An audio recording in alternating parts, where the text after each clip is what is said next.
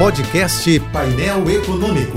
Entrevistas, informações relevantes e curiosidades de economia e política com Alex Campos. Um novo processo de impeachment só vai acontecer depois que o Congresso aprovar a volta da prisão em segunda instância. Ou seja, não vai acontecer, pelo menos não nessa legislatura. Só para lembrar, em novembro de 2019, o noticiário sobre a volta da segunda instância estava superaquecido. E eu alertei aqui o seguinte: estão mentindo para você. Cheguei a dizer que as chances disso acontecer eram as mesmas de alguém ganhar na Mega Sena apostando apenas 5 ou quatro dezenas. Isso porque a Câmara e o Senado têm lá mais de 200 parlamentares citados, acusados ou denunciados em crimes investigados pela Polícia Federal, pelo Ministério Público e ou pelo Supremo. Nenhum desses parlamentares vai correr o risco de ser encarcerado em vez de passar a vida inteira respondendo em liberdade, graças a advogados com pedigree alimentados com rações de honorários milionários. Já o impeachment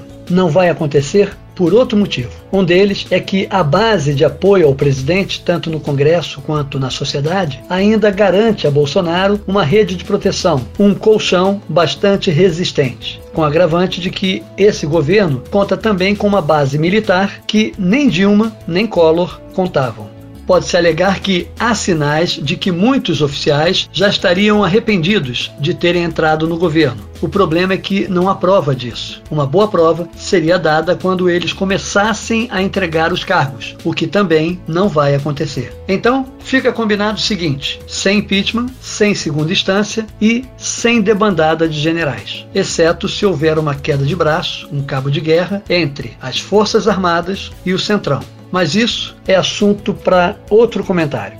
Eu sou Alex Campos, bom dia e boa sorte. Este e outros colunistas você ouve também em nossos podcasts. Acesse o site da JBFM ou as principais plataformas digitais e escute a hora que quiser, onde estiver. Podcasts JBFM. Informação a toda hora.